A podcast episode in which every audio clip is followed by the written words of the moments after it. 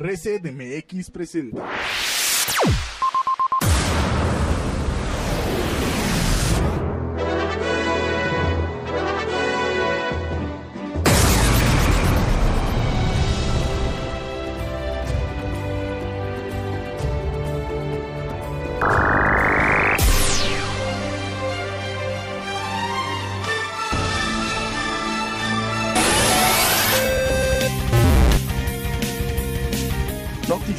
Videojuegos, reseñas, debate, invitados en Reset, en Reset, el punto de encuentro gamer.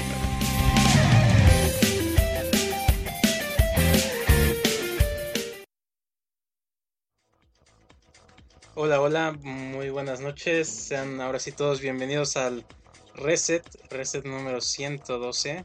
En esta ocasión, pues después de ese, digamos, silencio eh, de intriga, pues ahora sí comenzamos con esta emisión número 112 y como siempre agradeciéndoles que nos acompañan esta noche o mañana o tarde a la hora que nos estén escuchando, pues agradecerles que estén escuchando este audio y pues también como siempre invitarlos a que nos sigan ahí en nuestras redes sociales, Twitter arroba resetmx, facebook.com, diagonal reset.tv para que nos hagan llegar eh, todos sus comentarios, eh, todas sus dudas, sugerencias, todo lo que ustedes quieran opinar sobre los temas que hablaremos en un momento, pues los pueden pueden llegarnos a hacer llegar sus opiniones a través de estas redes sociales o también pues eh, obviamente en los comentarios del, del podcast. Y bueno ahora sí antes de proseguir con esta presentación, pues presentar también a, a, las personas que me acompañan esta noche. Tenemos al buen Neburi. Neburi, por favor, pues preséntate y coméntanos qué has estado jugando esta semana.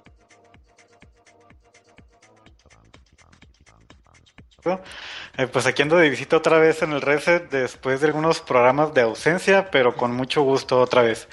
Mm, primero quiero saludar a toda la gente del chat y después a otra persona que se va a presentar después de mí. Espero que la pase muy bien en este programa. En la semana, y como podrán darse cuenta por la página de Reset, he estado un poquito ocupado con Beyond Two Souls y Zelda Wind Waker HD. de ambos juegos vamos a hablar más al rato, así que no se despeguen. Muy bien, muchas gracias Neburi, así es, en un momentito vamos a hablar más de de Beyond y, por ahí también de The Legend Zelda, que, ahí son lanzamientos que se dieron. Em, y pues bueno, también pues haciendo la presentación de este Diego, que es una de las nuevas personas que nos van a estar aquí apoyando eh, en la página y bueno, obviamente en todo lo que conlleva el proyecto. Entonces, eh, Diego, por favor, pues preséntate para las personas que nos escuchan y y pues también hay a la gente del chat que lo trate, lo trate bien, que es su primera vez. A ver, Diego, por favor.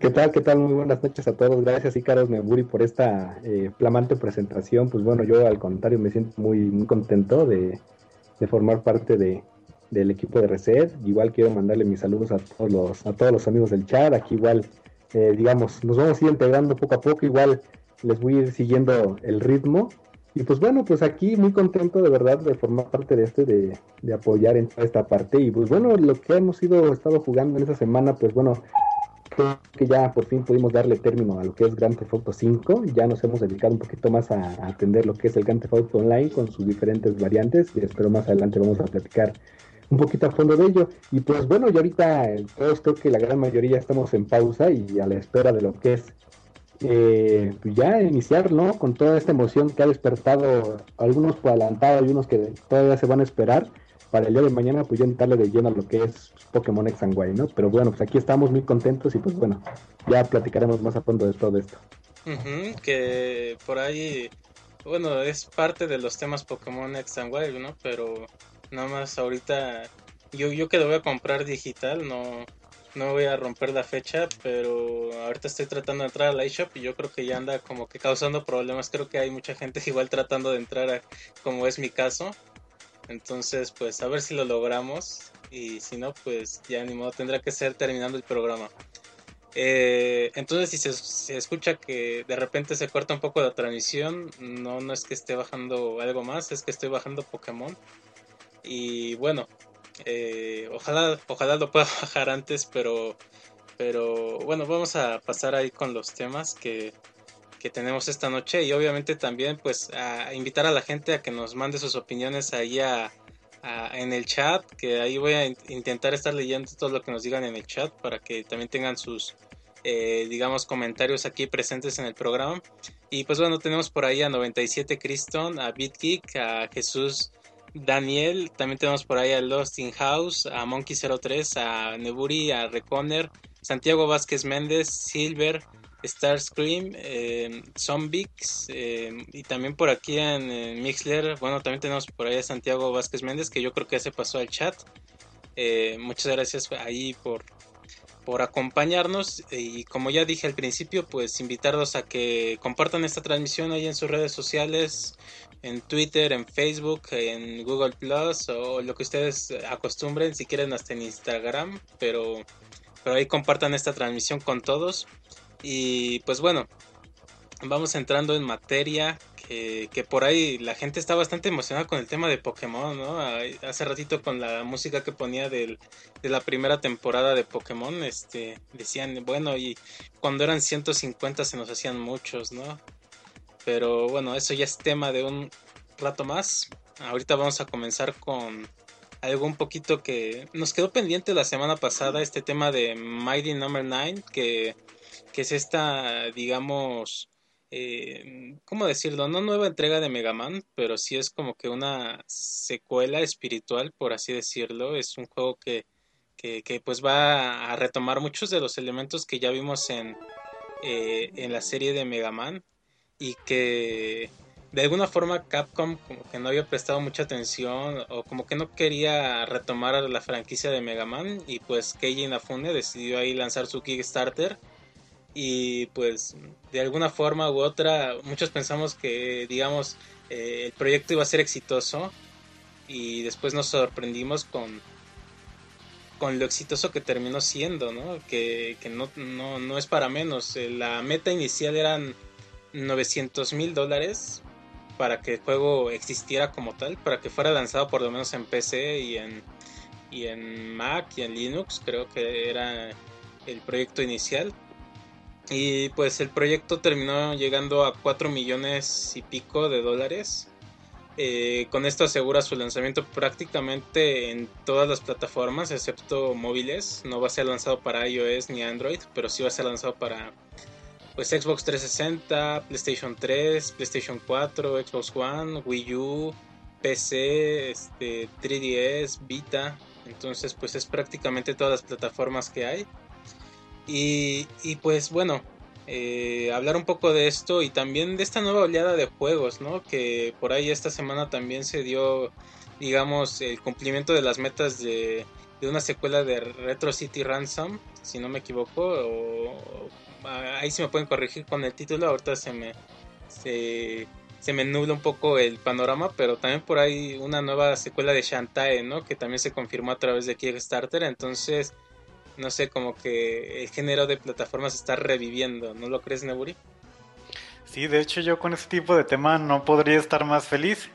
Sobre todo porque Chantae y Mighty Number 9 yo creo que están siendo muy esperados por la gente que era fanática de esas franquicias en un inicio.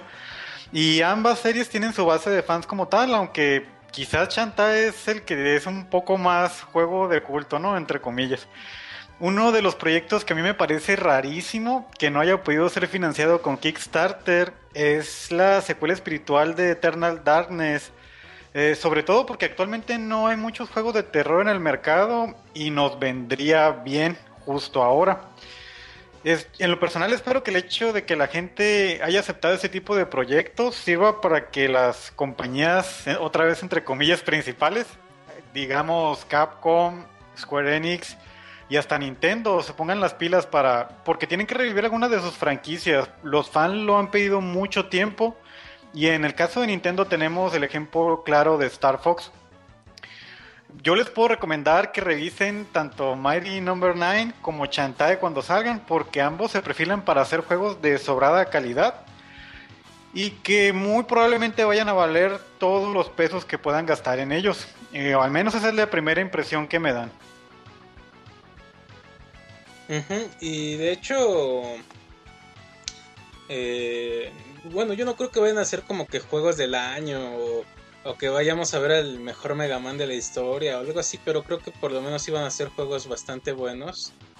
Eh, y, no sé, creo que actualmente, gracias a esta plataforma de Kickstarter, ahorita a ver qué nos, qué nos comenta Diego, pero nada más quisiera agregar que, que pues eh, esto en conjunto con los juegos indie como que le han dado como una segunda una segunda vida a los juegos de plataformas que en algún momento yo sentí que, que como que ya se habían quedado rezagados en el tiempo sobre todo plataformas en 2D que, que, de repente no sé pensar en, en, una compañía del tamaño de Electronic Arts Ubisoft este no sé Capcom o, alguna de, esas compañías pensar que apuesten por un juego de plataformas en 2D que, sea innovador, eh, pues es complicado, ¿no? Porque pues todas las compañías buscan siempre producciones AAA o al menos producciones que, les generen mucho ruido.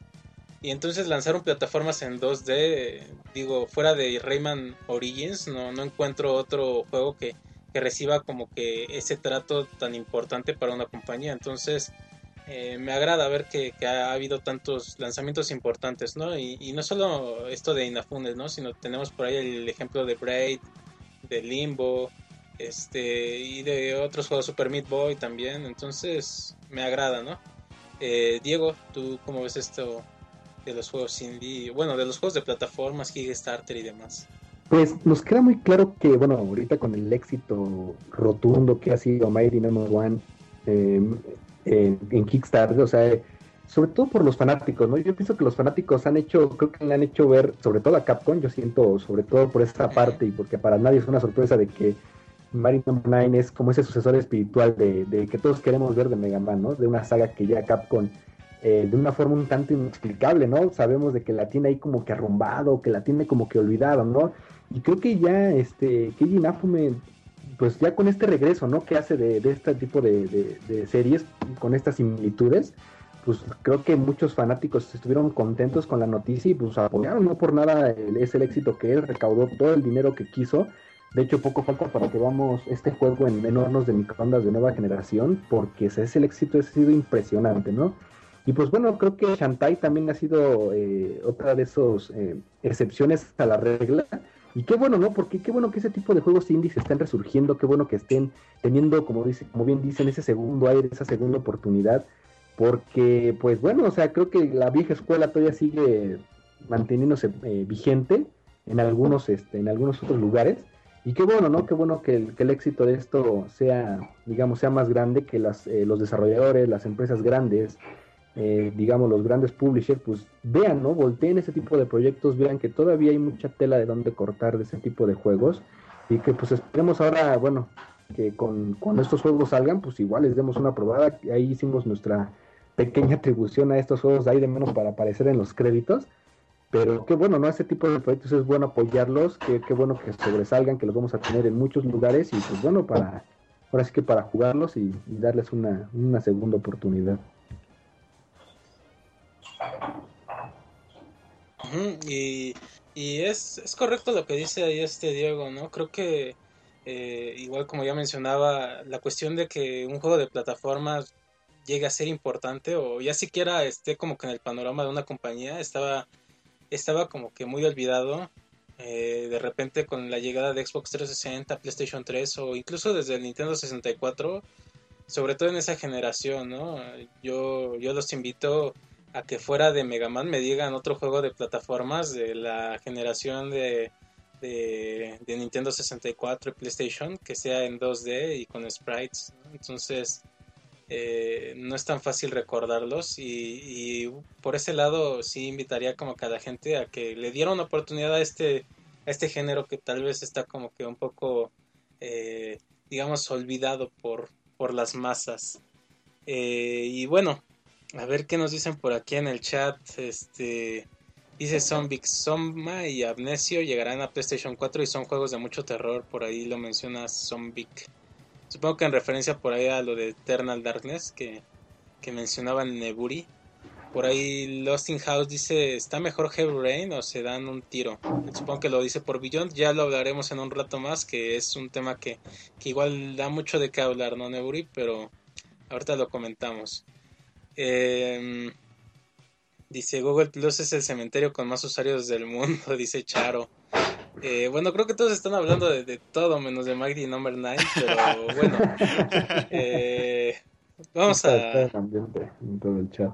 sí, es muy importante, es muy importante lo que tú dices, este, Carlos. O sea, es, es, es increíble. O sea, tal vez las generaciones actuales se obsesionaron tanto, sobre todo a partir del Nintendo 64, con meter todo en 3D y que todo fuera ya realismo puro y que todo fuera, eh, digamos, en tres dimensiones, con esos grandes escenarios que a lo mejor la gente se trató de olvidar, ¿no? De esa parte, de ese tipo, como, como bien lo dicen, esos juegos de plataformas, ¿no? Con lo que no dudo que mucha gente, incluso los del chat, que nos corrijan si es que estamos en un error, muchos crecieron con ese tipo de juegos, con ese tipo de platformers, con ese tipo de juegos fueron los que pues ellos fueron conociendo, se fueron introduciendo dentro de los videojuegos. Y qué bueno, esperemos que eh, y vamos, como bien dicen, o sea, eh, estas nuevas generaciones le dan una oportunidad, ¿no? A este nuevos, a estos tipos de juegos, que los vayan conociendo, que, que vean, ¿no? Cómo, cómo ese tipo de, cómo, cómo nos divertíamos, ¿no? Cómo nos divertíamos antes y que, y que no todo es realismo puro, no todo es tecnología del más alto nivel, o sea, también hay cosas muy rescatables en esta industria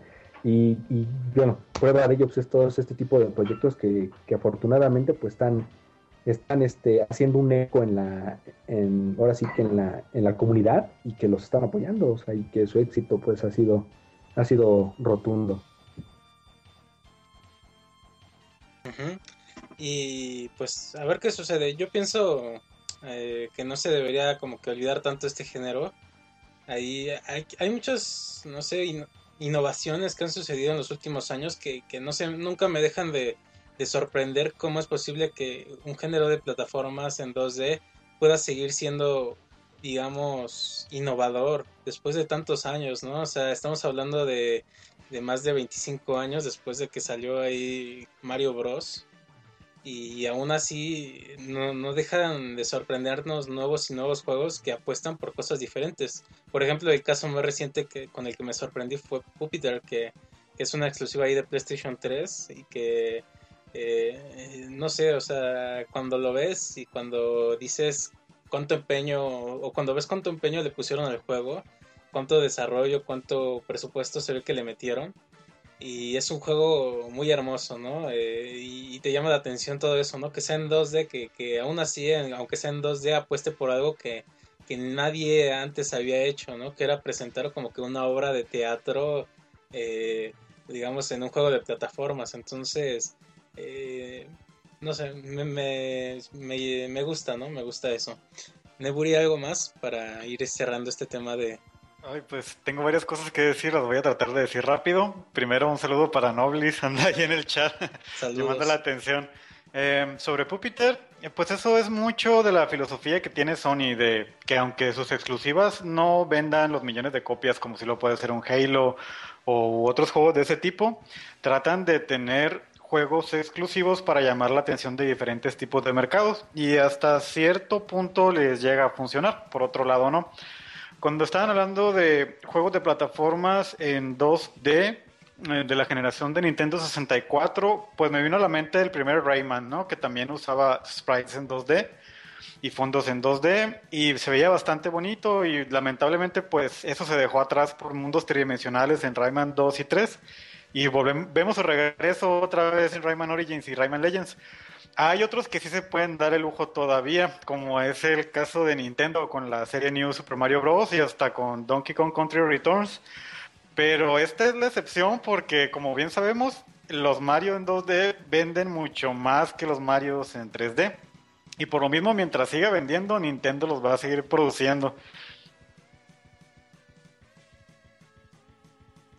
y creo que ahí Nintendo es, como que el caso excepcional de todo esto, ¿no? Creo que es el único que, digamos, en cierta forma le es redituable eh, estos juegos de plataformas en 2D. Y siento como que al final de la época será la única compañía que, termine como que haciéndolos, aunque, aunque ahora con esto de Kickstarter, como ya dije, siento que ese nicho de, de personas que de repente quieren juegos que quizás no son, bueno, juegos buenos, que quizás no exijan este las más altas gráficas o los rendimientos más altos ¿no? de la consola, pero que apuesten por algo innovador. Entonces, eh, me agrada ¿no? que, que Kickstarter sea como que esta plataforma que ayude a que todo esto sea posible. Y pues bueno, igual esperemos que podamos jugar eh, Mighty Number 9 eh, en algún momento de 2015. Por ahí preguntaba Jesús y Daniel que si iba a salir este para, ¿cómo se dice? Para Android. Eh, eso no está confirmado. Hasta el momento con lo que se recaudó en Kickstarter, nada más se confirmó su lanzamiento en todas las plataformas excepto eh, lo que es móviles, ¿no? Esto es iOS ni Android. Esos, esos dos no, nunca pintaron en, en, ahí en la, en la meta de Kickstarter, entonces no sabemos si tienen en un, plan, en un futuro pues lanzarlo para estas plataformas, por el momento no. Eh, por ahí dice que cómo será la historia de Mighty Number no. 9, eso no lo sabemos. Yo supongo que ahí Inafune va a hacer algún guiño y va a decir que es el futuro 23XX, ¿no? O algo así, como para decir que, que sucede en un futuro mucho, mucho posterior a lo, a lo que vimos en, en los anteriores Mega Man, ¿o no crees, Neburi? Igual y de seguro va a tener un archienemigo que es un científico que quiere dominar el mundo con no sé qué tanto número de robots. Tal vez ahora sean 10 robots contra los que se tiene que enfrentar. Pues bueno, lo de... Nada más para aclarar eso, ¿no? Que Mighty Number 9 se llama así porque hay otros 8 robots, ¿no? Y se supone que él tiene que vencer a los otros Mighty Number 1 y los demás, entonces eh, digamos que él es el noveno y pues tiene que derrotar a los otros ocho. Entonces ahí tiene como que parte de su historia. Guiño, guiño. y, pues a ver qué pasa. Este. Y, pues bueno. Eh, a menos que alguien más quiera comentar algo, pues vamos a pasar al siguiente tema para no. Para no atrasarnos en nuestra agenda de esta noche. Y pues el siguiente tema de esta noche, ahorita lo voy a, lo voy a pasar a leer, que que, nada más allá invitar a la gente en el chat a que, a que invite a otra gente a escuchar esta transmisión, valga la redundancia, para que pues puedan platicar también ahí en el chat y nos comenten sus opiniones. Y por ahí dicen que, que ya no hablemos de Grand Theft Auto, que hablemos de Pokémon. Eh, creo que la está la Pokémon. Pero bueno, ya casi, ya casi. Este, y bueno, vamos a pasar a lo siguiente que que es una serie de temas locales, entre ellos viene Pokémon, lo, prometo, pero el primero de estos temas locales es la llegada de Wii Mini a México, que, que de por sí el Wii Mini se me hacía como que muy inútil que lo lanzaran seis meses después de que salió el Wii U. Ahora que lo lanzan casi un casi más de un año después de que salió el Wii U, eh, se me hace todavía más inútil. Entonces, eh, a ver qué a ver qué le pasa al Wii Mini, que por cierto por ahí lo he visto a un precio de cerca de dos mil pesos que en realidad me, llama la atención y me sorprende que lo pongan a ese precio considerando que es una versión bastante reducida de la consola y, y pues no sé, yo le recomiendo a la gente que a menos que sea coleccionista pues que se compre un Wii normal si es que no les alcanza para un Wii U en todo caso. Eh, Neuri, no sé, ¿tú cómo ves este asunto? ¿Te vas a comprar un Wii Mini? no, pues a estas alturas del partido como que ya no. Se me hace bastante raro porque a este modelo de Wii le falta todo. No es retrocompatible con GameCube y por lo mismo ni siquiera con los controles de GameCube. no tiene modo online, no puedes bajar juegos de la consola virtual. Eh, pues aquellas personas que no cuentan con el presupuesto para un Wii U o para otro tipo de Wii, me imagino que van a terminar por adquirir esta consola en especial. Pero si pueden, hagan el mayor esfuerzo para así comprarse su Wii U porque también pueden usar sus juegos de Wii. Y aunque no pueden usar el resto de los accesorios, pues ya es una ventaja, ¿no? Si van a poder jugar Skyward Sword y lo demás. Mm, desde mi punto de vista, por lo tanto, no tiene sentido adquirirlo. Y aparte, ese color rojo no le sienta nada bien a la consola. A comparación del modelo inicial de Wii, que era de color blanco, y después sacaron un modelo de color negro, que todavía es un poquito más elegante. Eh, pues como que lo termina haciendo ver como un juguete, ¿no? Es algo muy curioso porque yo tengo un 3DS y es de color rojo pero mi 3DS rojo sí le da mil vueltas a ese Wii Mini. de hecho, entonces, eh, no sé, me llama la atención, pero a ver, tú también, Diego, ¿tienes algún comentario sobre este Wii Mini? Eh, no, no digamos, no digamos de que, bueno, para todos, recordemos que ya se acerca la temporada de fin de año, digamos, a lo mejor y muchos dicen, a lo mejor ustedes que, que nosotros que tenemos la oportunidad de jugar un poquito más de, de juegos, variedad, recuerden que también, bueno, nada más para no desviarnos mucho del tema, también salió el PlayStation 3 de 12 gigas. O sea, ya ahorita estamos sacando, o sea, ya las, las compañías ya están sacando consolas, digamos, de, bajo presupuesto, de bajo costo, pues para que créanme que esas consolas, aunque no lo crean, no duden que vendan, digo, igual, a lo mejor, eh, digamos, los que eh, buscamos una experiencia un poquito más completa en juegos, no, pues muchos dirían, no, pues el Wii Mini para qué, ¿no? O incluso el Wii para qué. O sea, ya todos iríamos enfocados sobre el Wii U. Pero digo, digamos que también se trata de adaptar a los presupuestos, ¿no? A los diferentes presupuestos y sobre todo por la temporada que se avecina. Recordemos que el Wii Mini ya había salido exclusivamente en Canadá, creo recordar desde finales del año pasado.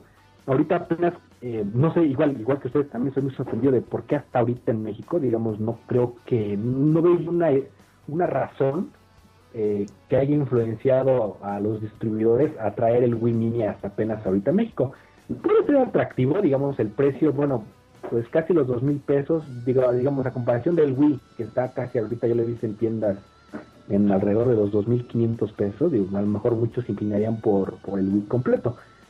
A mí lo personal, lo que es el diseño de la consola, aunque sí, como bien dice Nemuri, es completamente austera, se me hace bonito, o sea, tiene, tiene sus toques, ¿no? Yo siento que como que la quisieron hacer un, un diseño muy, muy rudimentario, pero bueno, a mí lo personal, lo que es el diseño de la consola me gustó sobre todo a lo mejor y hasta para los que no alcanzaron su Wii edición especial del 25 aniversario de Mario Bros. que era también igual completamente rojo. A lo mejor dicen, no, pues lo más cercano, ¿no? Que van a poder estar de esa consola y digamos para experimentar juegos que ya van de salida o que ya de hecho ya prácticamente ya no lo están haciendo del Wii, eh, como Zelda, este, Smash incluso, o sea, tipo de juegos así que a lo mejor a cierta gente le falta por probar y a lo mejor no quiere invertir en un Wii, a lo mejor que saben que pues lo voy a jugar dos, tres veces y lo voy a dejar por ahí este, arrumbado a lo mejor lo toman en consideración y ya no hacen un gasto tan fuerte. Pero bueno, como bien lo decíamos, es cuestión de, de gustos. Esperemos este pues la consola, no sé, yo siento hasta ahorita este momento no tiene mucho de que salió, ha pasado completamente desapercibida.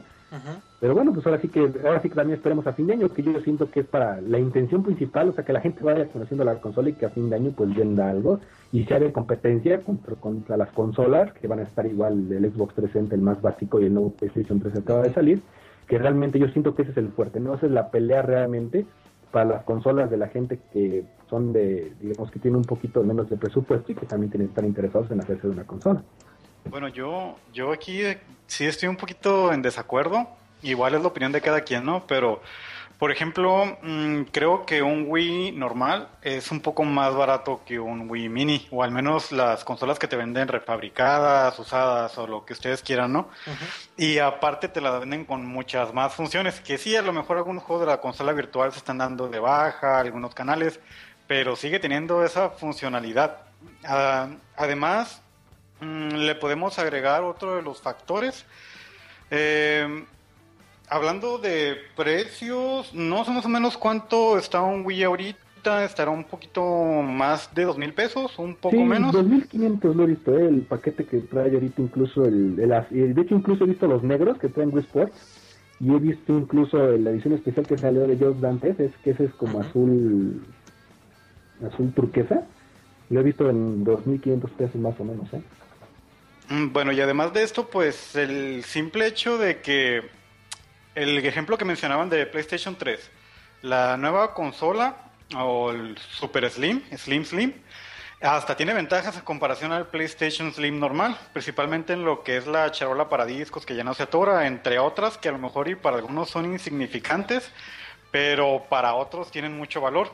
Eh, otro ejemplo está en la revisión que va a tener el PlayStation Vita, al menos hasta ahorita en Japón, y que en realidad van a reducir la calidad de algunos de los componentes, pero que sigue siendo la misma experiencia que tendría cualquier otro usuario que tiene PlayStation Vita. Tal vez un poco de menor calidad, pero en este caso del Wii Mini yo creo que sí salen bastante perjudicadas las personas que lo van a conseguir. Sí, eh, sí. No, y más aparte, imagínense, espérense que Sony dé un de esos zarpazos a fin de año y anuncie el PlayStation, el PlayStation Vita TV para América y, no, hombre, o sea, la gente, ahí, es, ahí está ahí está el dinero, ¿eh? O sea, la gente se va a olvidar de que hay Win definitivo. Sí, y bueno, no creo que llegue tan rápido el PlayStation Vita TV, pero por lo menos con si anuncian una rebaja de PlayStation 3 o algo así, pues ya como que como que deja muy fuera del lugar este al, al Wii Mini y sobre todo pues de por sí está muy fuera del lugar considerando pues que la consola la que representa que es el Wii está, está mejor representada con el Wii original o incluso con el Wii U que, que con el propio Wii Mini entonces no sé a menos que sean coleccionistas pues solo así les recomiendo que se compren esa esa consola y pues bueno vamos a pasar con el siguiente tema local de esta semana que es Symphony of the Goddesses que va a llegar a Guadalajara. Ya este, como bromeo vamos a ir con, con Luis, que Luis o este Lu Ángel, como también lo conocen en Twitter, pues vive en Guadalajara y pues estamos bromeando de que ya, ya va a llegar la modernidad a Guadalajara. Y pues sí, eh, se anunció una fecha para el 25 de noviembre. Es el auditorio Telmex, si no me equivoco. Eh, si no, y de todas formas se pueden corregir no, no me enojo y sobre todo eh, mencionar que, no sé, me llama la atención que ya anunciaron como cuatro fechas en un mínimo de unos que serán 15 días, ¿no? Porque van a comenzar ahí con Guadalajara el 25, luego se van a pasar el primero de diciembre a Monterrey y el 9 de diciembre se van a pasar de nuevo al Distrito Federal. Y no sé, digo, eh, si recordarán cuando se anunció este concierto para la Ciudad de México, yo estaba bastante escéptico. Afortunadamente, como que me supieron, como, ¿cómo se dice? Me supieron callar la boca. Y pues el evento fue todo un éxito. Eh, y pues ahora no sé, como que se me hace una sobreoferta, ¿no? No sé cómo lo vean ustedes, pero, pero por lo menos yo espero que, que esto pues funcione bien y que no termine como que por... Eh, por haber inmuebles, no sé, no tan llenos, ¿no? Como el Auditorio Nacional, por esta, digamos, sobreoferta que, que está habiendo, que yo siento que hay, no sé cómo, cómo lo veas tú, Neburio o Diego. Eh, pues a mí Kit me contó que lloró en el concierto, así que yo sigo con muchas ganas de escucharlo. Eh, aún con las deficiencias que pueda tener por el cambio de país entre la versión de Estados Unidos y la versión mexicana con nuestra orquesta nacional, mm, el problema conmigo es que por cuestión de horarios en el trabajo me es bastante difícil viajar y pues ya es mucha diferencia. Yo vivo en Sonora para los que no sepan es mucha diferencia el que se cambien del Distrito Federal a Guadalajara, al menos en cuestión de gastos, tiempo y demás. Mm, pero aún así me es bastante difícil asistir. La única esperanza que me queda en realidad es que extiendan el tour un poquito más a otras ciudades. Entre ellas, ojalá que llegara a Baja California, mínimo Tijuana, Mexicali. Y gente, pues paguen lo que tengan que pagar, piden prestado. Es uno de esos eventos que tienen con mayúsculas que apoyar si es que llega, porque si no ya no nos van a traer más. Eh, exactamente, ¿no? Y, ahí mi temor es que no haya como que una respuesta tan positiva debido a que ya mucha gente ya fue o fue al Distrito Federal o no sé. Yo, yo, yo escucho muchos casos de, de gente de Monterrey que se lanzó al Distrito Federal para escuchar este, este concierto. Entonces no sé, igual esa gente no me atrevería a decir qué tan dispuestos están a pagar por ver un concierto que ya vieron, siendo que el precio no es tan accesible como muchos pensarían, ¿no? O sea, si nos guiamos por los precios que fueron aquí en el Distrito Federal, que digamos el más caro, ¿cuánto costaba? No sé si te acuerdas, Neburio o Diego, ahorita se me fueron como que eran un poquito más. Había varios, eh, un poco más de 1500 pesos, ¿eh? Hasta sí, enfrente. Los más, los más caros, sí. Había otros que igual, de hecho, fueron ya los últimos que abrieron. Costaban alrededor de 480 pesos, ya los que abrieron en las partes laterales del, auditorio. Y el balcón un poco más de 700 pesos, 750. Creo que el más barato es de 400 pesos, si no me equivoco. Sí, 380, 400 pesos. Ajá. Y digamos, pues ahí como que no tenías mucho ángulo de vista desde hasta atrás, entonces eh, digamos que ya un boleto aceptable era uno de por lo menos 700 para arriba.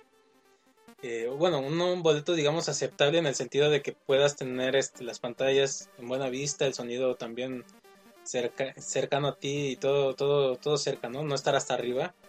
Eh, por lo menos unos 700 pesos sí te cuesta. Entonces, igual no sé qué tanta gente de la que ya fue este, se quiera animar a, a pues participar en eso.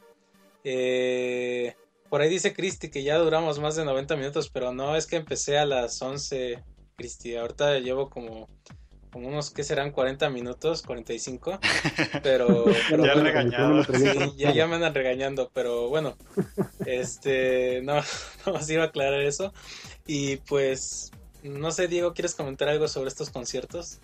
Pues bueno, es, eh, qué bueno, sobre todo digo, a lo mejor esperemos no sea algo contraproducente el que al, grado del éxito que fue el concierto de Zelda aquí en el Distrito Federal, eh, digamos, como bien dices tú, o sea, no, no vaya a causar estos problemas y que pues vaya a haber problemas, ¿no? O sea, digamos, esperemos igual sea un éxito eh, rotundo, de hecho incluso pues está la visita a Guadalajara, está la visita a Monterrey y está un regreso del concierto para la Ciudad de México, mm, no recuerdo ahorita la fecha exacta, pero o sea, ya, o sea, definitivamente se, creo que se contagiaron mucho por, por el éxito y esperemos pues siga haciendo eso, no siga siendo un éxito. Igual yo supe de mucha gente, eh, conocidos, amigos, de que sí viajaron, incluso que viven fuera de la, de, viven en el interior de la República y viajaron hasta el Distrito Federal para asistir al concierto. Eh, fue algo que igual, digamos, qué bueno, si tienen la oportunidad y los medios para poderse trasladar, qué bueno, disfrútenlo.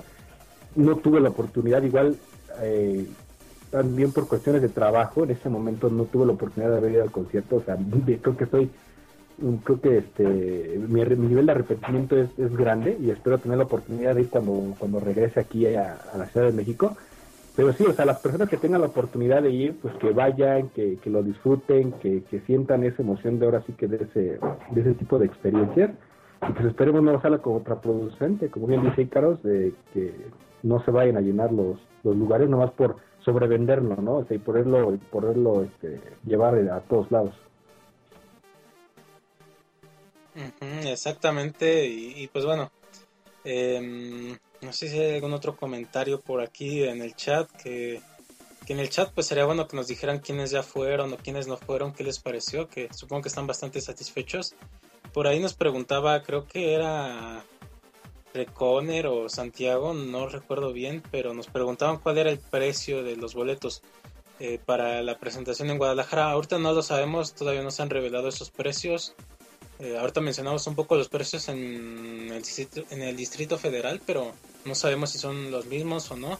Yo supongo que van a ser similares porque los inmuebles a los que se va a presentar no son inmuebles, digamos, de menor categoría, son, son yo siento como que homólogos de lo que sería el Auditorio Nacional en, en otros territorios, en Monterrey y Guadalajara, entonces no creo que vayan a ser más baratos que lo que fueron aquí. Y pues bueno, eh, igual, es bastante recomendable, por cierto, para la gente que no ha asistido a ninguna presentación de, este concierto, pues sí les recomiendo que vayan. Si van a ir a Monterrey o Guadalajara, pues vayan. Si, les queda cerca alguna de esas dos ciudades, pues hagan el viaje, porque sí vale mucho la pena.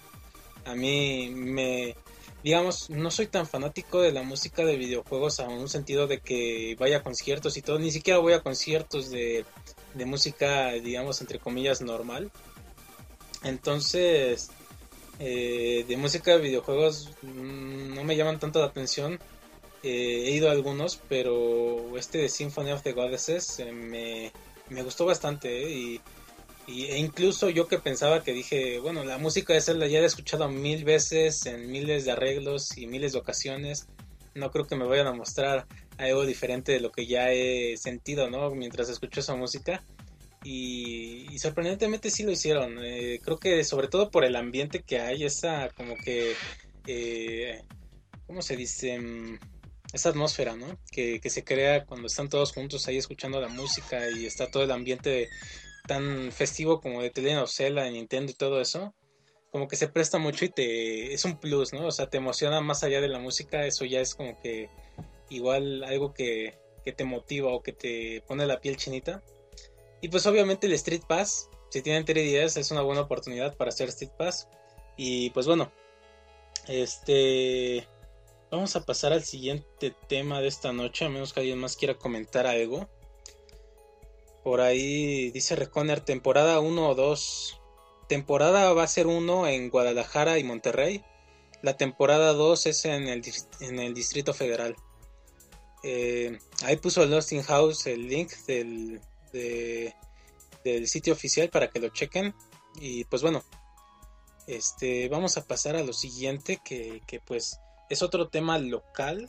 Como ya les dije, tenemos algunos temas locales de esta semana en México que tienen que ver con videojuegos. Entonces pues vamos a pasar a lo siguiente. El siguiente tema de esta noche tiene que ver un poco con lo que todos quieren hablar con Pokémon, Pokémon y más Pokémon. Y es que como se habrán dado cuenta, muchas tiendas de videojuegos en México, eh, antes de que digamos fuera lanzado oficialmente Pokémon, que se, lanzó oficialmente, o no se ha lanzado oficialmente, de hecho, quedan tres minutos para que se lance oficialmente en México. ya lo tiene. Eh, pues la cuestión ahí es que eh, muchas tiendas pues aplicaron su, su clásica y empezaron a venderlo antes. Mm, principalmente el Palacio de... No, perdón, Liverpool fue la primera. Pero esta, digamos, ya es muy natural que lo hagan. No es una tienda de videojuegos y muchas veces salta esta práctica, ¿no? O aplica esta práctica de vender los juegos antes. Pero tiendas como Game Planet o Gamers, que se supone que son tiendas especializadas en videojuegos y que saben pues eh, lo importante que es respetar estas fechas de embargo, pues simplemente se saltaron por el arco de triunfo estas fechas y empezaron a vender el juego desde el día 10 de octubre, o sea, prácticamente desde ayer, desde ayer este jueves, esto es dos días antes de la fecha de lanzamiento oficial. Eh, primero fue Gamers que anunció una venta nocturna para, ese, para esa noche, o sea, para que según ellos lo vendieran el 11 de octubre. Y pues después, al poco tiempo, ahí la tienda de Planetita pues anunció que lo iba a vender inmediatamente. Eh, esto el 10, el 10 de octubre. Y pues la cuestión aquí es que mucha gente piensa que, que, que de repente...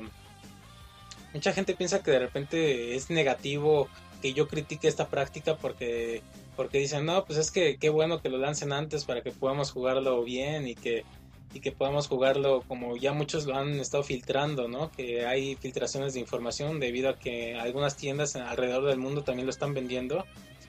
Y pues eh, digo, yo entiendo que uno es muy fan y de repente quiere jugarlo, yo también soy muy fan y me muero por jugarlo. Incluso en este momento, pues ya quisiera poder estarlo jugando, pero la cuestión aquí es que pues Muchas veces nos quejamos de que el precio del Wii U, que el precio del Nintendo 3DS, que el precio de los juegos, que un montón de cosas que, llegan a suceder, sobre todo con Nintendo, más allá de los videojuegos, es un caso específico con Nintendo de que sus cosas siempre llegan mucho más caras de lo normal. Entonces, eh, pues yo comentaba ahí en Twitter, ¿no? Digo, no se puede pedir un trato igualitario por parte de Nintendo y a la vez aplaudir que que las tiendas que se supone que son nuestros representantes serios como retailers, que son Game Planet y Gamers, que son eh, pues las principales tiendas de videojuegos en México. Entonces no, no, se puede pedir, no se puede pedir mejores precios o mejor trato por parte de Nintendo cuando estas compañías eh, pues eh, rompen o muestran que no son del todo responsables. ¿Y a qué se debe todo esto? Se debe muchas cosas. Obviamente por el dinero, yo supongo, supongo, no hay un comunicado oficial por parte de ninguna de las dos compañías y no creo que lo hagan, de decir por qué razón este, rompieron la fecha, pero yo supongo que se debió a que eh, al partido, ¿no? Que obviamente pues mm, se dieron cuenta de que el partido iba como que a entrelazarse un poco con sus ventas nocturnas y tal vez quisieron como que o tuvieron miedo de que no hubiera tanta gente en sus ventas nocturnas debido al partido. Entonces yo siento que, que esa fue alguna de las razones que tuvieron, pero aún así no es justificable, pienso yo. Este, y bueno, vamos a pasar ahí con, con Eburi, no sé tú cómo veas todo esto de los eh, de las fechas rotas de preventa. Eh, pues sí, no se puede negar que tiene sus puntos buenos y sus puntos malos, como todos. Pues en cierta forma me siento feliz de que el juego haga, llegar, llegado antes de tiempo, aunque pues en realidad son únicamente dos días y bien los podríamos haber esperado. Bueno, habría sido una o dos semanas antes, pero no es el caso.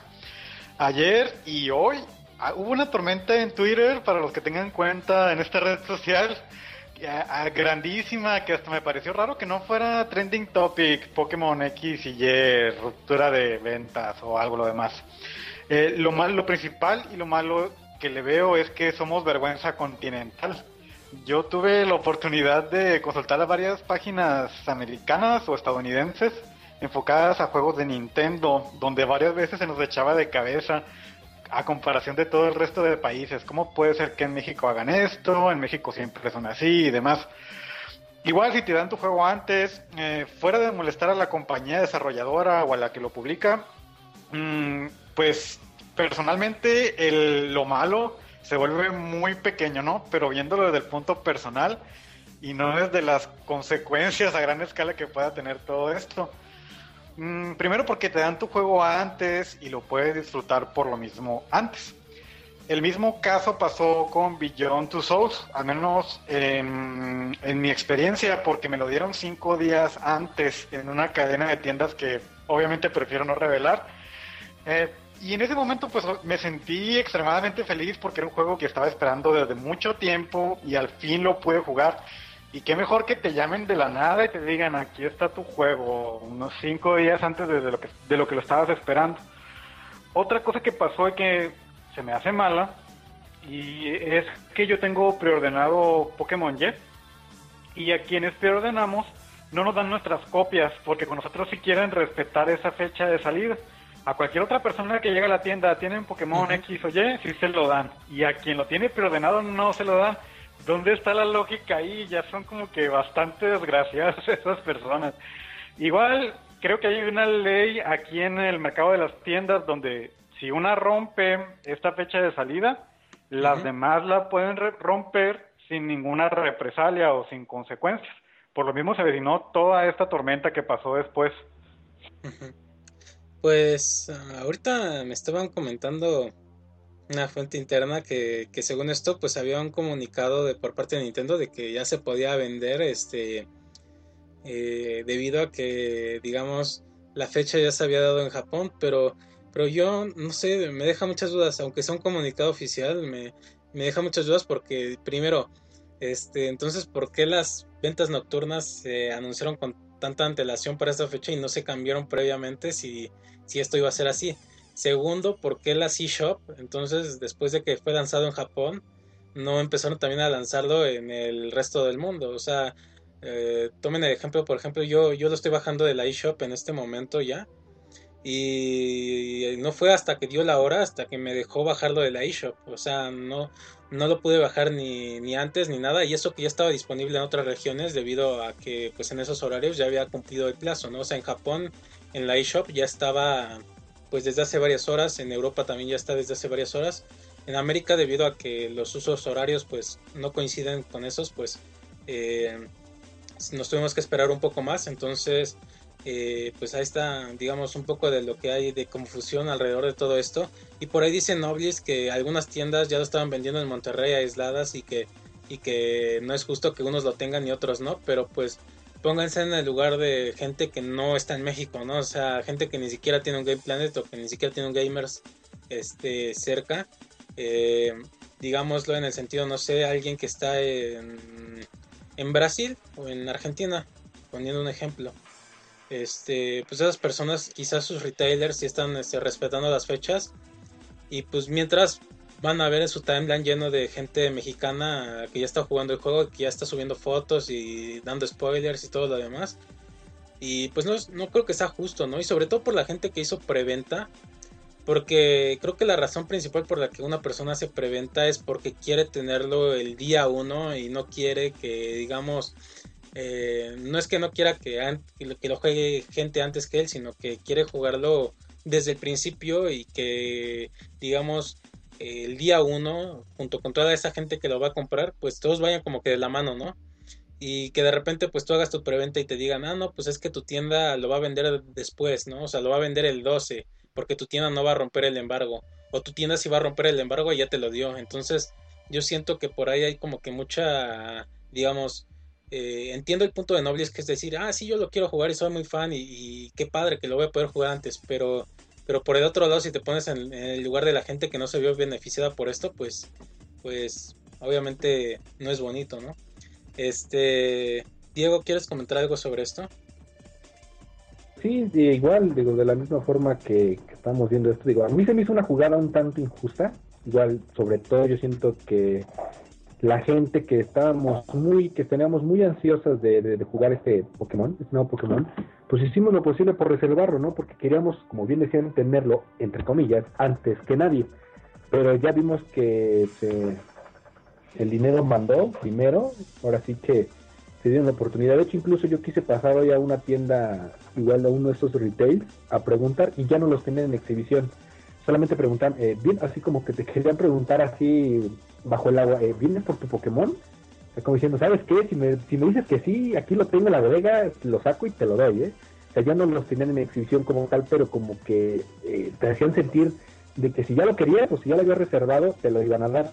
Digo, esa parte a mí se me hizo muy injusta. Y, y tal vez lo peor de todo es esto que la gente hizo, por eso fue la gran persecución o cacería de brujas, ya vemos lo que hizo Nintendo, porque la gente, cuando ya, a pesar de que ya lo tenían antes, empezaron a subir spoilers del juego y eso pues definitivamente fue fue como que la gota que derramó el vaso y, y fue que y fue por eso que Nintendo dijo saben qué pues ahora sí a los que se les entere que se que lo están vendiendo desde antes pues iban a tener ciertas represalias pero bueno esa es la parte yo siento la parte más eh, injusta de todo esto no o sea que la gente ok si ya tuvieron la oportunidad de hacerlo pues bueno o sea yo no los culpo, o sea, si ellos tuvieron la oportunidad, sabes que ya me lo pueden vender, pues yo lo voy a comprar, digo, yo también estoy esperando el juego. Pero tal vez ya empezar a subir spoilers y empezar a adelantarse, sabiendo que hay mucha gente que todavía no lo va a tener, pues tal vez a mí lo de la parte que sí se me hizo un poco ya injusta. Pero bueno, pues esperemos que ya, ya prácticamente los que tuvieron la oportunidad de ir hoy a una venta nocturna, que ya lo pudieron así ya tener, las, eh, las personas que ya lo están descargando desde el iShop, pues bueno, ahora sí que ya, ahora sí que empiecen a disfrutar la experiencia, pues ya pasó qué triste que pasen esas cosas en México y que ahora hablando de videojuegos México se dé a conocer por este tipo de cosas, o sea, ya vieron que igual Brasil, eh, otros lugares del mundo fueron fueron este fueron noticia a nivel mundial por este adelanto del embargo de los juegos. Y qué triste no que México también se esté dando a conocer por este tipo de cosas y que al rato pues de por sí ya eh, de por sí eh, digamos el impacto que tiene en México para Nintendo no es tan fuerte pues ahora menos ¿no? y menos van a tomar en cuenta Ajá, y pues esa, es sobre todo la cuestión, ¿no? Que, que de repente somos mucho de decirle, oye Nintendo, ¿y por qué no traes este las tarjetas de la eShop a México? Oye Nintendo, ¿y por qué el Wii U está tan caro aquí? Oye Nintendo, ¿y por qué los juegos están tan caros aquí? Este, oye Nintendo, ¿por qué el Wii U llegó una semana después que el resto de que a Estados Unidos, ¿no? Y, y pues de repente pasan estas cosas y te das cuenta por qué pasan esas cosas. Entonces, pues eh, es, un, es un poco triste y sí invito a la gente a que si de repente llegan a pasar estas cosas, pues no las promueva, no las aplauda, porque digo, eh, por ese momento va a estar padre, ¿no? O sea, qué padre que ahorita muchos jugaron Pokémon X y Y antes, pero espérense al futuro, ¿no? O sea, qué va a pasar después con otros juegos o con otros lanzamientos de consolas. Creo que por ahí incluso hasta se retrasó el lanzamiento del Nintendo 2DS, no sé si sí llegó a tiempo a México, pero hay muchas cuestiones, ¿no? Entonces, yo creo que, eh, digamos, si Nintendo no, nos quiere tratar igual, pues por lo menos hay que ser uno mismo responsable y tratar de respetar este, las políticas de la compañía y, que la compañía pues se vaya dando cuenta de las cosas que está haciendo mal este y pues demostrarle que podemos ser un mercado responsable que respetamos fechas de embargo que respetamos este digamos precios que respetamos este las maneras que, tiene Nintendo para vender sus cosas, ¿no? Entonces, eh, pues sí, sí, sí, sí me, digamos, inquieta un poco eso. Y pues bueno, no sé, Neburi, eh, ¿quieres comentar algo más? Eh, pues únicamente que si Nintendo se da a conocer por ser prácticamente el Disney de los videojuegos, y esto no tanto por calidad, sino porque las películas de Disney nunca bajan de precio, son los Blu-ray más costosos y demás. Con ese tipo de cosas, eh, más otra noticia que anda por ahí. de seguro vamos a seguir comprando juegos de 3DS en 800 pesos y no es que más. Ni se diga los juegos de Wii U que están en mil pesos y conforme pasan este tipo de cosas que rompemos fechas de lanzamiento, tal vez ni siquiera nos lleguen cerca de la fecha de lanzamiento norteamericana, sino que nos lleguen un poco después. Exactamente, entonces, pues ahí está el caso. Y, y sobre todo en este caso de Pokémon, que hay que recalcar que Pokémon nunca había sido lanzado mundialmente al mismo tiempo o en una fecha tan cercana. Eh, obviamente van a decir, bueno, es que ya en, Japón ya lo están jugando, lo jugaron antes que en América. Eh, sí, pero antes la diferencia de que un Pokémon saliera en Japón a que saliera en América era por lo menos de unos, que les gusta? Ocho meses, casi un año. Entonces, eh, el que ahora los juegos de Pokémon hubieran llegado prácticamente un día después o con un día de diferencia entre las diferentes regiones, eh, pues no sé, o sea, igual y Nintendo no vuelve a hacer esto de, hacer un lanzamiento mundial nunca más, entonces eh, sí, sí les encargo como que ese pequeño dato. Y pues la cuestión es que, no sé, Diego, ¿quieres comentar algo más ya, ya para finalizar? Porque si no nos estamos alargando demasiado sí, sí, sí. o sea, creo que tal vez, digamos, esta era la parte en la que igual mucha gente, mucha banda quería que, que, platicáramos. Y sí, cierto, o sea, nomás tomen eso en cuenta. O sea, si realmente quieren que para futuras ocasiones, sobre todo en juegos de Nintendo, quieren que México, el territorio mexicano, sea toma, siga o trate de ser tomado en cuenta, pues aguántense. O sea, el juego eh, o sea, es un juego que si todos esperamos con las mismas ansias y que si le damos su tiempo, pues los vamos a disfrutar igual. Eh, y esperemos que, digamos, creo que ya a todos les queda muy claro que el precio del Wii U en México es algo que, y todos pegaron el grito en el cielo, o sea, cuando, se, cuando se dio el precio inicial del Wii U, todos pegaron el grito, ¿no? Que porque tan caro y empezaron a hacer, y, este tipo de cosas orillan a que esto siga sucediendo. Entonces, esperemos esta cosa, estas situaciones cambien, espero Nintendo no lo tome tanto a mal y no haga, como bien dice Icaros, que ya jamás vuelvan a sacar un lanzamiento mundial de algún juego y nos tengamos que esperar semanas, meses o incluso hasta años para tener este tipo de experiencia. Sí, miren, por ahí dice Edgar Mon 87 que Nintendo multi a Game Planet. Eh, de hecho, Game Planet como tal no tiene, o bueno, según tengo entendido, no tiene ningún trato directo con Nintendo ni, ni gamers. Todo se hace a través de un intermediario es este intermediario el que me llama la atención que haya permitido esto, ¿no? Porque digo, Game Planet ni gamers no están preocupados por lo que pueda pasar con Nintendo porque finalmente ellos no, tienen una relación directa. Pero el intermediario que les facilita los juegos, las consolas y demás productos de Nintendo me, me llama la atención que no haya dicho nada porque él sí tiene que responder a Nintendo y él sí tiene que, digamos, poner la cara y decirle a Nintendo, bueno, es que sí les permití vender este el juego antes.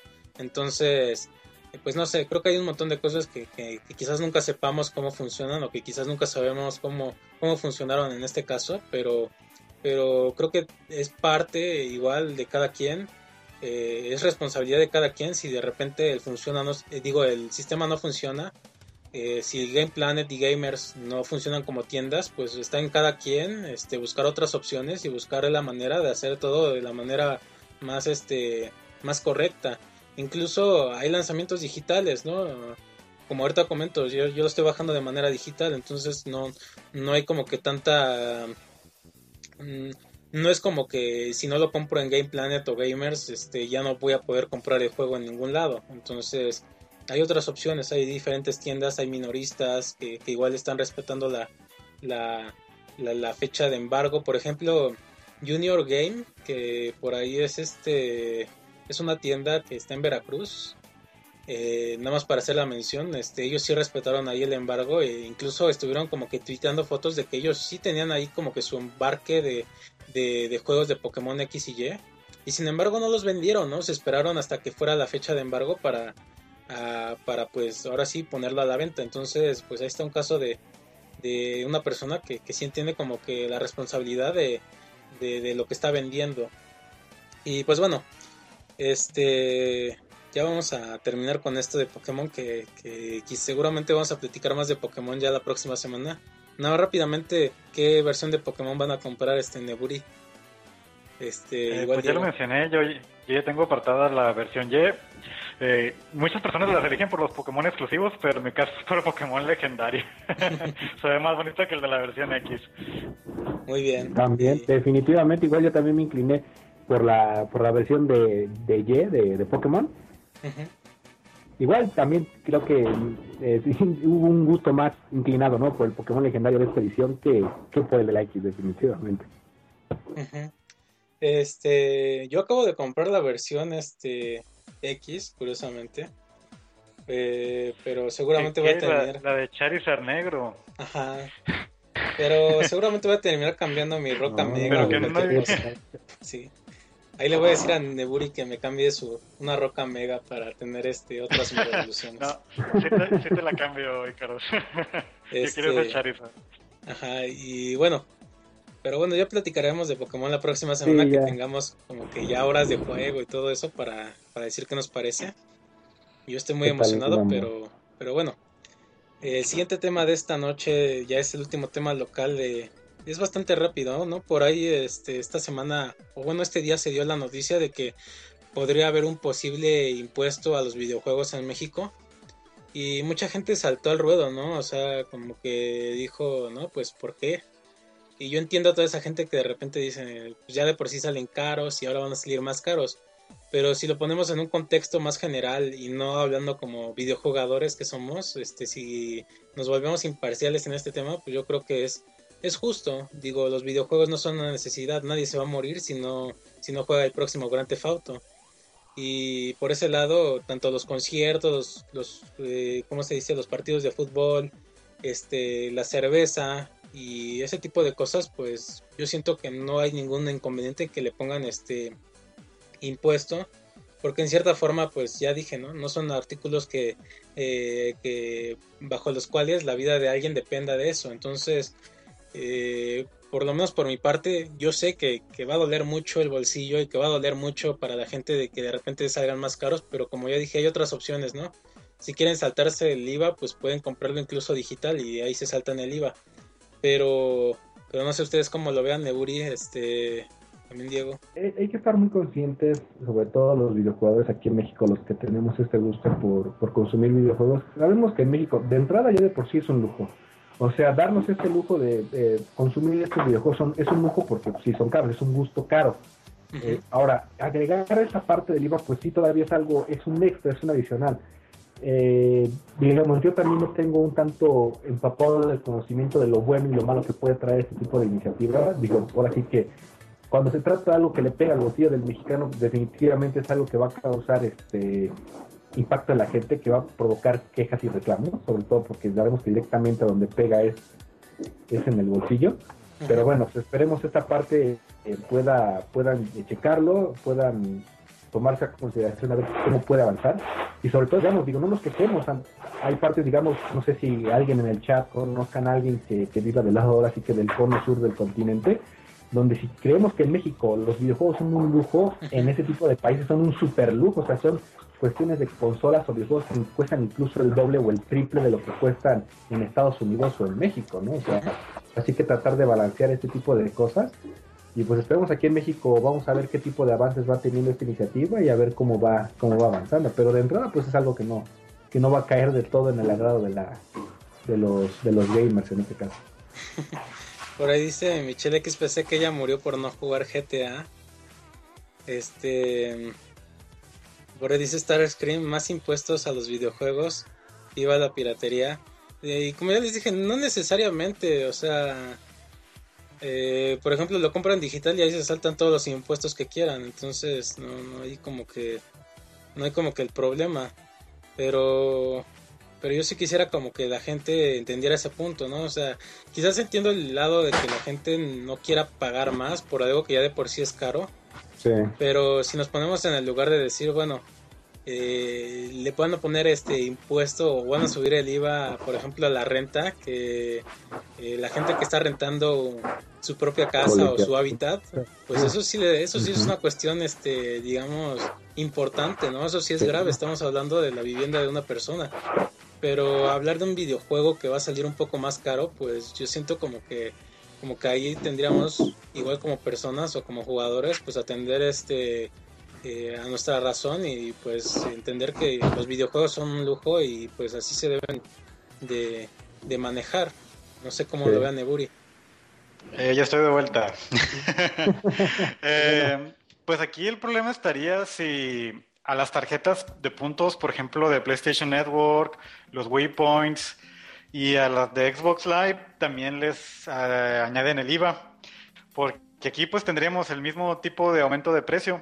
Algo que no sé y que alguien nos debe de corregir es si a las tiendas digitales también les agregan ese tipo de cambio según la región, porque en este caso pues no tenemos ni para dónde hacernos, ¿no?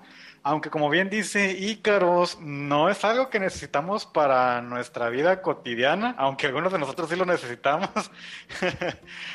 Pero mm, como somos un público o un grupo de personas, nicho, como le quieran llamar, que muy raramente nos vamos a quejar a nivel nacional por esto. Me imagino que por eso hacen este tipo de cargo extra contra quienes menos se van a quejar.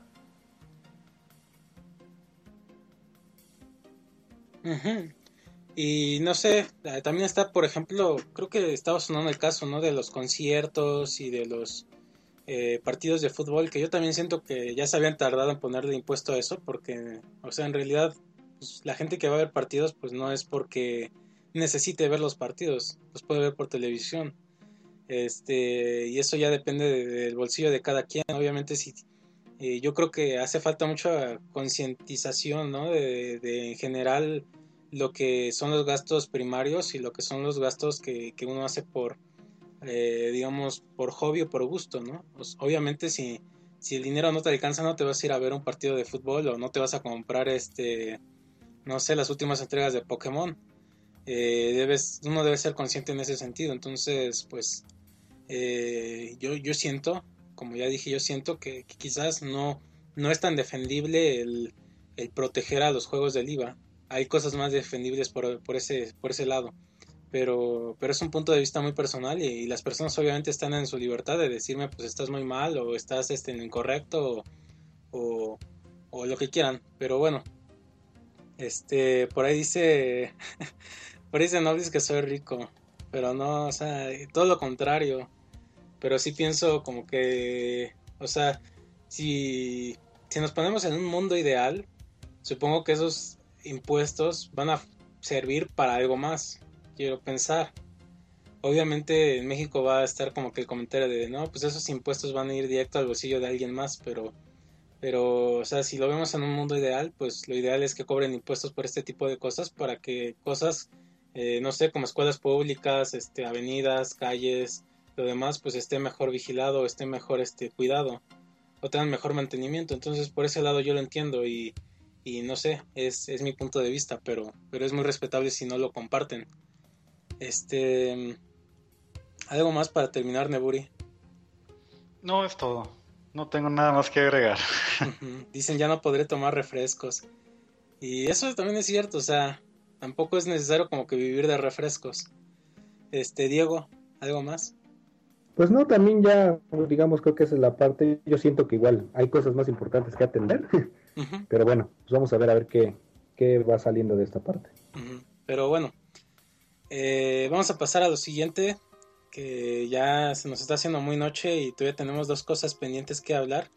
Y son dos juegos precisamente, uno de ellos por parte de Nintendo, que es The Legend of Zelda Wind Waker HD, que eh, esta semana salió, salió a la venta, ¿no? Este, eh, bueno, salió a la venta ya en formato físico, en formato, digamos, digital, ya había salido desde el 17 de septiembre, si no me equivoco, pero ahí Neburi pues tuvo la oportunidad de jugarlo y pues Neburi a ver, para no extendernos más, pues cuéntanos qué, tiene de nuevo este The Legend of Zelda y sobre todo si vale la pena, considerando si ya jugaste la versión de GameCube.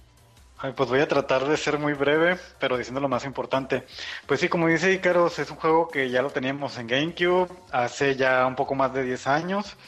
Y fue un Zelda mm, bastante controversial porque fue recibido de diferentes maneras por el público seguidor de la serie la mayoría para mal. Y principalmente por el estilo gráfico que maneja, que es el shading o parecido a una caricatura, o hasta un shading como le dice Nintendo. Mm, aparte de esto, el juego tiene algunos problemas. Eh, dentro de ellos se encuentra el ritmo que se rompe en algunas ocasiones y que menciono en la reseña que está publicada en la página por si quieren una versión más extensa de este comentario. Eh, debido a que hay un tutorial Mm, que se siente algo largo y a la vez fuera de lugar en un juego de Zelda, porque se basa principalmente en mecánicas de espionaje o de esconderte de los enemigos. Y además de esto, tenemos el método de exploración del mundo que es a través de la navegación y que en la versión de GameCube lo podías dejar el control suelto con el stick análogo hacia enfrente, irte a preparar la cena, devolverte y todavía no llegabas a donde querías ir en realidad. Cosa que se trata de corregir aquí con un ítem especial, que es una vela que duplica la velocidad del bote. Pero el problema es que la vela es completamente opcional y si no la buscas intencionadamente, sabiendo que existe, nunca la vas a encontrar. Eh, que hubiera sido sencillo de resolver si Nintendo hubiera hecho que la vela normal fuera esta vela rápida y así se solucionaría todo el resto de problemas que tiene el juego. Además, la segunda mitad del juego también tiene otro problema. Tienes que recolectar ocho objetos para poder avanzar con la historia. Pero esta recolección en la versión de GameCube la puedo mencionar tanto en la japonesa como en la norteamericana. En la japonesa te dabas aproximadamente unas siete horas para poder recolectar los ocho objetos y pues es más de todo lo que habías jugado antes, como que no tiene ningún sentido y se nota que ahí faltó tiempo para terminar el juego. En la versión norteamericana lo solucionaron un poco y ya duraba más o menos unas 4 o 5 horas. Y en esta versión de Wii U se soluciona todavía más. Dura aproximadamente una hora y media, dos horas. Pero aquí hay otro problema, mm, porque para llegar a un objeto tienes que conseguir un mapa y ese mapa en realidad no te lleva al objeto, te lleva a otro lugar, es el, ese lugar te lleva a un mapa y el mapa al objeto. Eh, y pues obviamente todo esto se va juntando y va creando frustración en el jugador. Aún así me parece que el acabado gráfico es de lo mejor que se le da una remasterización en HD. Eh, se nota el empeño que le puso Nintendo, aunque solo hayan sido seis meses de desarrollo. Y en eso también hay otro problema, porque aún con seis meses de desarrollo de un juego de 10 años de antigüedad, te lo cobran aún como si fuera un juego completamente nuevo, digamos un Beyond Two Souls, un nuevo Halo, algo por el estilo. Mientras que otras compañías te venden una colección de juegos viejos remasterizados en paquetes de 3 a un precio rebajado a comparación de un juego normal o nuevo. Y pues aquí en realidad yo tengo sentimientos encontrados.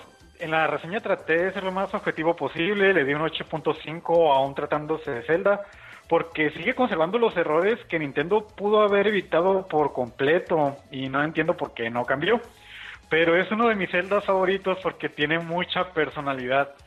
Así que si les gusta la franquicia, pues en realidad sí vale la pena que le den una probada. Si no les gustó el Wind Waker original, dudo mucho que esto les vaya a cambiar, les vaya a hacer cambiar de opinión, aún con las mejoras.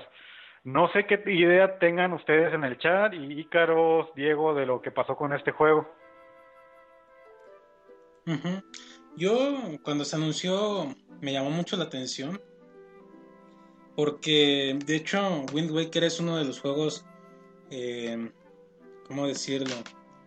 Eh, mejores calificados, pero a la vez menos vendidos de la franquicia The Legend of Zelda. Y me llama la atención, sobre todo por también el, el, la recepción que tuvo en su momento. En su momento tuvo buenas calificaciones, pero también tuvo mucho, mucho retractor, ¿no? Detractor y y en ese sentido me llamó la atención que, apostaran por un juego que, en cierta forma les había dado eh, una mala fama por algún tiempo. Que, yo, eh, como dije, no comparto porque el juego es muy bonito y es, es un excelente de Zelda, pero, pero en su momento sí me llamó la atención que, que revivieran un juego tan polémico.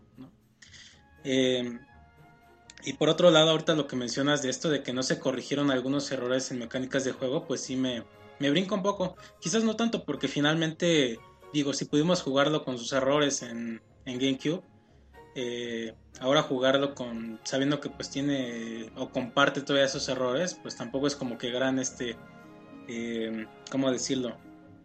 Gran problema. Malo, yo siento que hubiera sido si hubieran añadido más problemas de los que ya tenía antes. No sé, no sé si pase esto, Neburio. Mm, pues en realidad el principal problema que se le agrega es sobre la interfaz gráfica. Porque obviamente cambiaron el cel shading para, para los que ya hemos visto las fotografías o los videos de una forma muy brusca, agregándole este efecto bloom que hace como que todo brille y que corta el efecto en ciertas escenas.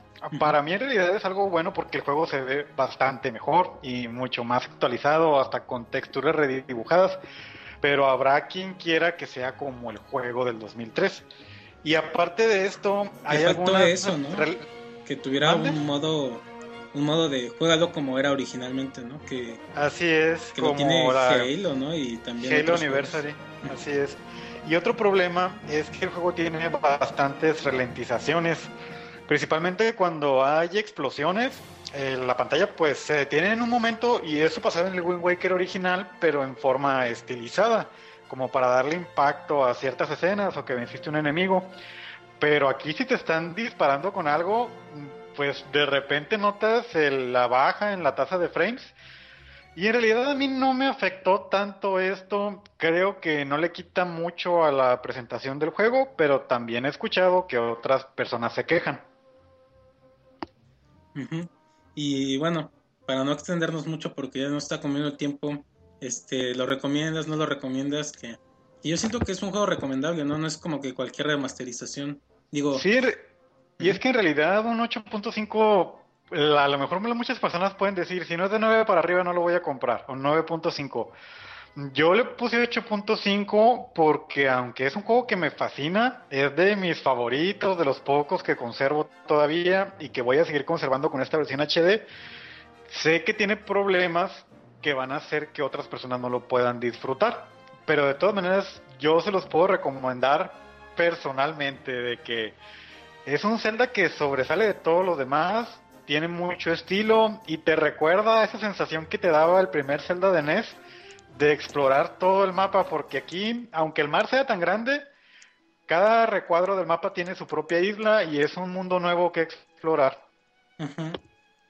Y como decía, ¿no? Yo siento que esas remasterizaciones que de repente venden a mitad de precio, a precio reducido, pero que en realidad es el mismo juego que, que era originalmente, como que si me dieran a elegir entre más remasterizaciones de ese tipo, remasterizaciones tipo Wind Waker que son más caras, pero que se nota una, un cambio, una diferencia, pues apostaría mejor por la segunda, ¿no? Sí, el ejemplo está, por ejemplo, con la colección de Silent Hill de PlayStation 3 y Xbox 360. Son juegos horribles, peores que las versiones originales, no sé qué pasó ahí. Y como tú dices, yo preferiría, pagar otros mil pesos o 60 dólares por un Metroid Prime en HD. No tengo ningún problema. Sé que va a ser un juego de calidad y que va a ser una remasterización con una versión del título superior a la anterior o a la original. Este, ya pregunta final, ¿crees que sea razón para comprar un Wii U si la gente no ha comprado todavía? Pues como es un juego viejo, Mm, no creo que sea la razón para comprarlo. Si nunca lo has jugado, en realidad es el Zelda, yo creo que de los más cortos que existen, al menos de los tridimensionales, incluso más que Mayoras Más con todas las sidequests de las máscaras, porque yo lo terminé en menos de 10 horas, así que está para pensársela. Y pues bueno, vamos a pasar con el segundo juego que tenemos que platicar esta noche rápidamente porque ya nos está comiendo el tiempo. El segundo juego es Beyond Two Souls, que ya también Neburi tuvo la oportunidad de jugarlo y que yo también tuve la oportunidad de jugarlo un buen ratote. Neburi ya la acabó, yo no. Pero por lo menos a mí sí me dejó unas impresiones un poco extrañas. No, no sé a ti, Neburi.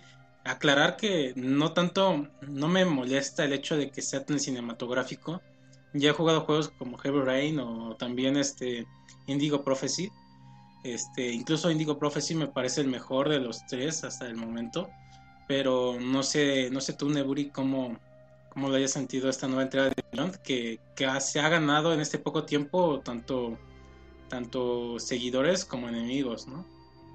Es, es, que la verdad yo no entiendo qué pasó con este juego porque veía las otras reseñas de otros sitios por curiosidad y nada que ver, parece que jugaron un juego diferente al que yo pude hacerlo. Eh, como bien dices, pues es una experiencia que trata de mezclar tanto una película como algo interactivo. Y finalmente esto se traduce en que tomas decisiones y a partir de estas van va cambiando el ritmo del juego. A lo mejor y no tan extremas como para cambiar el final con todos los detalles y todo lo que va a pasar, pero sí te hacen meterte un poco más a la historia porque sientes que eres, tus decisiones sí son importantes en ese momento, aunque suene trillado comparado con lo que hizo Mass Effect 3, ¿no? Pero aquí se respeta un poquito más. Mm, a diferencia de Heavy Rain, que bueno que lo mencionaste, mm, aquí no hay un tutorial tan excesivo, largo, tedioso para conocer todas las mecánicas como si sucedía en ese título. Prácticamente desde inicio te mandan a la acción. Y voy a tratar de no mencionar muchos spoilers porque siendo un juego que se basa principalmente en historia, pues yo creo que muchos se molestarían y con suficiente razón. Voy a mencionar una escena que sucede en el demo, que está disponible en PlayStation Network. Estás con Jodie de niña, la personaje principal, y te piden una prueba para comprobar que tienes poderes paranormales. Y entonces utilizas a tu fantasma, te diriges hacia, a través de un muro a ver qué tarjetas está seleccionando la otra persona detrás de este. Pero algo que yo nunca hice en el demo es que te podías ir a otra de las oficinas y escuchar una conversación que de otra manera nunca podrías haber escuchado hablan de tus poderes, qué está pasando, si lo vas a poder hacer o no, lo bueno y lo malo. Y ese tipo de detalles, pues son lo que le dan un plus. Además, Heavy Rain se basaba mucho en estos Quick Time Events o la necesidad de, de presionar un botón de manera rápida en el momento que te indicaban. Y aquí, si bien se usan, también se recurre a otras alternativas, como es el hecho de poder utilizar a tu fantasma acompañante, el cual siempre está conectado a ti y con él te puedes desplazar en todo el escenario, como ya bien dije, puedes escuchar conversaciones, puedes poseer seres vivos, llámese seres humanos, animales y lo demás. Y la, el ritmo de la historia, mm, más que recordarles a una película hollywoodense, les va a recordar a una serie de televisión, porque es un poco más relajado, centrado en los personajes, sí te deja explorar la personalidad de cada uno de ellos, qué les gusta, qué les disgusta, lo demás. Y te deja interactuar como el fantasma y como Jody, como esas dos entes especiales. Igual se van sumando los plus. Mm, igual creo que como toda historia, habrá quien no le guste, habrá quien sí lo guste. Pero me parece bastante injusto el hecho de que se le critique tanto como película como juego. está bien, trata de ser los dos, de mezclarlas, pero uno, por ejemplo, uno va al cine por la experiencia, no porque sea una película que le pusieron 10 en diferentes portales como Rotten Tomatoes y lo demás, sino para vivir lo que esos personajes vivieron y de qué mayor manera que estando controlándolos. Mm, por lo mismo no entiendo las críticas que se le dan al juego. Yo en lo personal le di un 9. No me atrevería a contarles más porque la verdad quisiera que lo experimentaran. Vale mucho la pena y no se los quiero arruinar. He visto en otros lugares que le dan calificaciones de 3. Es algo bastante injusto, lo vuelvo a repetir. Mm, dice Nobly, si no me gustó Heavy Rain, este sí me va a gustar. Lo más probable es que sí, porque como ya mencioné, el ritmo es mucho más rápido, no es tan tedioso como Heavy Rain, ni tampoco te dividen la historia en diferentes escenarios o diferentes personajes. Siempre eres Jodie con tu fantasma y por lo mismo la historia es mucho más personal o te puedes identificar más con ella. Pero bueno, yo una impresión personal que tuve es que siento que, no sé si, si tú lo sientes, pero yo siento que este juego es mucho más lineal que Heavy Rain y que Indigo Prophecy. no sé, yo en los juegos anteriores sentía como que había una mayor libertad en, en las decisiones o en la importancia que de las decisiones que tomabas. Yo, en, en, lo, en, el poco rato que tuve ahí de, de, jugar este Beyond, siento como que, como que me preguntaban cosas X, no, no voy a dar spoilers, pero siento como que si me preguntaran, no sé, este eh, ¿qué quieres comer, no? Y, y, me, y, mis opciones eran helado o hamburguesa, ¿no? yo ponía hamburguesa y me decían, ah, muy bien, ¿no se te antoja un helado? Y yo decía, no, quiero una hamburguesa. Y me decían, ¿seguro que no quieres un helado? Mira, aquí tienes el helado. Y, yo sentía como que eso, o sea, como que no, no, no, el juego no me tomaba en serio, como que me llevaba muy por donde ellos querían. Entonces... De hecho, pues eso yo creo que favorece favorece más que desfavorece, ¿no? Al menos si vas en el plan de que quieres que tus decisiones completamente cambien la historia, pues probablemente esto no vaya a suceder. Tal vez cambien el final de cierta manera, pero el juego sigue su curso y eso hace que el juego sea más rápido, al menos en mi forma de pensar. Yo tuve una experiencia similar a la tuya en una escena donde te obligaban a ir a cierto lugar y yo no quería ir, no, no quiero ir, déjenme salir de aquí. Y no, y el juego obviamente nunca me dejó. Pero por lo mismo que te van guiando por cierto camino, mm, experimentas las cosas de la forma que el director quiere que las experimentes, ¿no? Con cierta libertad en algunos puntos, eh, pero con un guion que tal vez esté predeterminado en unos 3, 5 caminos, pero sigue siendo predeterminado. Mm, igual como te digo, yo lo veo más como una ventaja, igual en comparación con Heavy Rain, porque no te pierdes tanto, no estás horas esperando saber qué hacer, sino que al ser lineal, Mm, está mucho más dirigido, tiende menos a ser tedioso o frustrante. Yo sí, yo, yo lo digo más que nada por el punto de que siempre me quedé con ganas de ver algo más, este, más interactivo, como el caso de Indigo Prophecy. No sé si lo hayas jugado.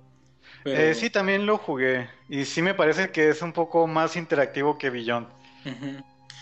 Sobre todo de inicio, ¿no? O sea, yo siempre que hablo de Indigo Prophecy digo que su su, su forma de entrar al juego, no sé, es como que de las mejores en la historia de los videojuegos. Pero, no sé, siempre me he quedado con esa espinita de, de, jugar algo similar. Y, siendo David Cage, pensé que algún momento haría algo similar, pero, pero siento como que cada vez se aleja más de ese lado y se va más por el lado de presentar historias, ¿no? Que aunque no sean, este, bueno, historias que son hasta cierto punto buenas, pero que no son, no se prestan para tener este múltiples arcos, ¿no? O, múltiples vías. Entonces, no sé, como que es la única, es el único pero que le, que le tengo a David Cage, que, siempre me tiene como que la espera de, de, un juego como Indigo Prophecy. Pero bueno, este, algo más que quieras comentar, este, alguna última recomendación. Eh, sí, de hecho, pues como ya había mencionado, es como cualquier película, libro, no es para todos, va a haber gente a la que le guste, gente a la que no. Yo me considero entre los que les gustaron, le puse un 9 de calificación porque me dejó satisfecho en realidad en todos los sentidos, tanto en presentación, siento que es mejor en cuanto a jugabilidad comparándolo con Heavy Rain porque aquí incluso puedes disparar, hay secciones muy parecidas a ese tipo de juegos y también todo el tiempo estuve pensando, quiero que esto se acabe bien, quiero que tenga un buen final. Yo creo que siempre que estamos ante una historia de este tipo personal, viendo la vida de una persona a través de diferentes etapas de su vida, queremos eso, ¿no? Que esa vida termine de la forma que nosotros desearíamos. Y a través del sistema de opciones es como se logra. Y la verdad terminé bastante contento. Mm, puedo recomendarlo bastante. Eh, creo que es de los mejores juegos que hay para PlayStation 3, pero habrá quien piense que no es así, sino que es de los peores juegos del año y que nunca debió haber sido desarrollado. Muy bien. Y bueno, una disculpa con Diego que ya no le preguntamos sus comentarios, pero ya nos está comiendo el tiempo. Este, rápidamente, pues agradecerle a toda la gente que estuvo aquí comentando. Por ahí dice Noblis que si David Cage es el Kojima occidental, pues más o menos, pero más clavado todavía, como que Kojima ya se está saliendo un poco de eso, ¿no? Pero David Cage parece todo lo contrario. este. Mm, y bueno, dice Charo que mejor juega en Pokémon, porque anda también. Eh, lección del día, Reconer, las drogas son malas. Pero bueno, muchas gracias a todos por escucharnos esta noche. Eh, por ahí tenemos a Big Geek, a Charo, a Cristi, a Dios-Dinero, a Noblis, a Jesús Daniel, a Lars, a Latosa 400, 4567, a Lost in House, Michelle XPC, muchos saludos Michelle, a Cutli, a Monkey03, Neburi que anda por aquí, Reconer, Silver Starscream, Big Bone, muchas gracias a todos, este, de nueva cuenta agradecerles que nos hayan escuchado, los esperamos la próxima semana, de nueva cuenta también un saludo a Santiago Vázquez Méndez que nos escuchaba por ahí desde, desde Colombia si no me equivoco, si no ahí que me corrija, que me dé un jalón de orejas. Eh, muchos saludos y muchas gracias por escucharnos. Y pues los esperamos la próxima semana ya para hablar, esperemos de Pokémon X y Y. Entonces, pues nos escuchamos hasta la próxima. Tengan un excelente fin de semana. Jueguen mucho Pokémon. Y pues ahí pasen sus friend codes para que intercambiamos Pokémon, echemos la reta y lo que se preste, ¿no? Hasta la próxima. Y bueno, Neburi, Diego, digan adiós. Adiós.